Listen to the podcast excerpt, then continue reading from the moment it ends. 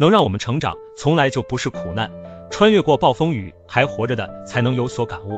而那些被淹没的人，已经离开了我们。落魄就是落魄，不幸就是不幸，低谷期就是低谷期。生活中有太多的人遇到挫折一蹶不振，被痛苦摧毁，被磨难碾碎，消失在岁月里，从此销声匿迹。苦难的本质就是痛苦，就是磨难，不管扛不扛得住，都要去承担。让我们没有选择，只能变得麻木。苦难只是身不由己，从来就不是财富。如果经历苦难对人生有意义，应该感谢的是经历苦难的人。